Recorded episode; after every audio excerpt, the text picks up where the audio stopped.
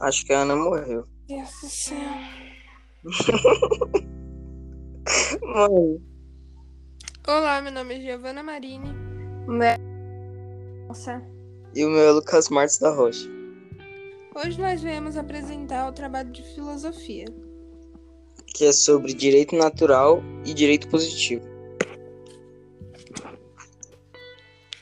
É, Ana Júlia, explica pra gente sobre o direito natural e o que você entendeu.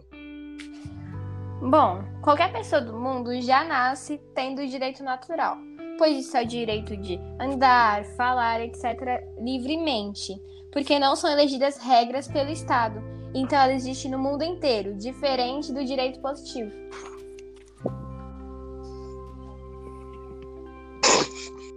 É, Gi, que, que você acha sobre o direito positivo? O direito positivo é um direito que só tem uma determinada sociedade ou um determinado país, né? Tipo, no Brasil nós temos leis diferentes do que na China. E essas leis só servem neste determinado país. Por exemplo, na Arábia Saudita, o homem pode se casar com mais de uma mulher. No cartório, né? Já no Brasil, é proibido. Então, essas leis de cada país vai muito de religião, crença ou costumes, né?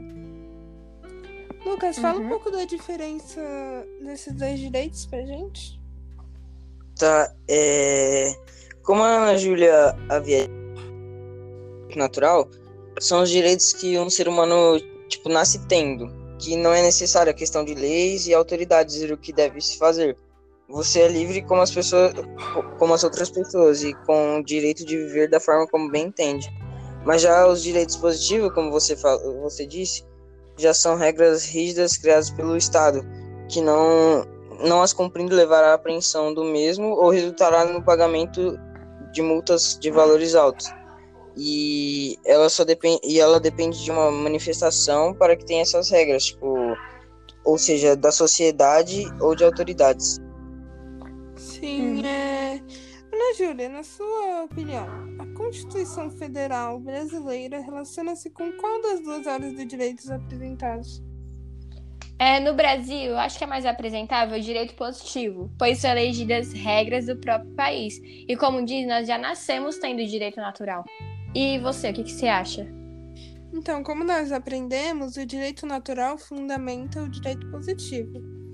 Então, eu acho que no Brasil se relaciona mais com o direito positivo, porque assim, é, eu acho que todos nós, desde que nascemos, temos o direito natural, né?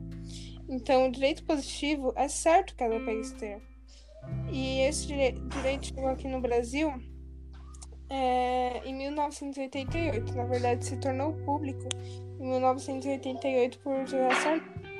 E foi quando a Constituição se tornou pública.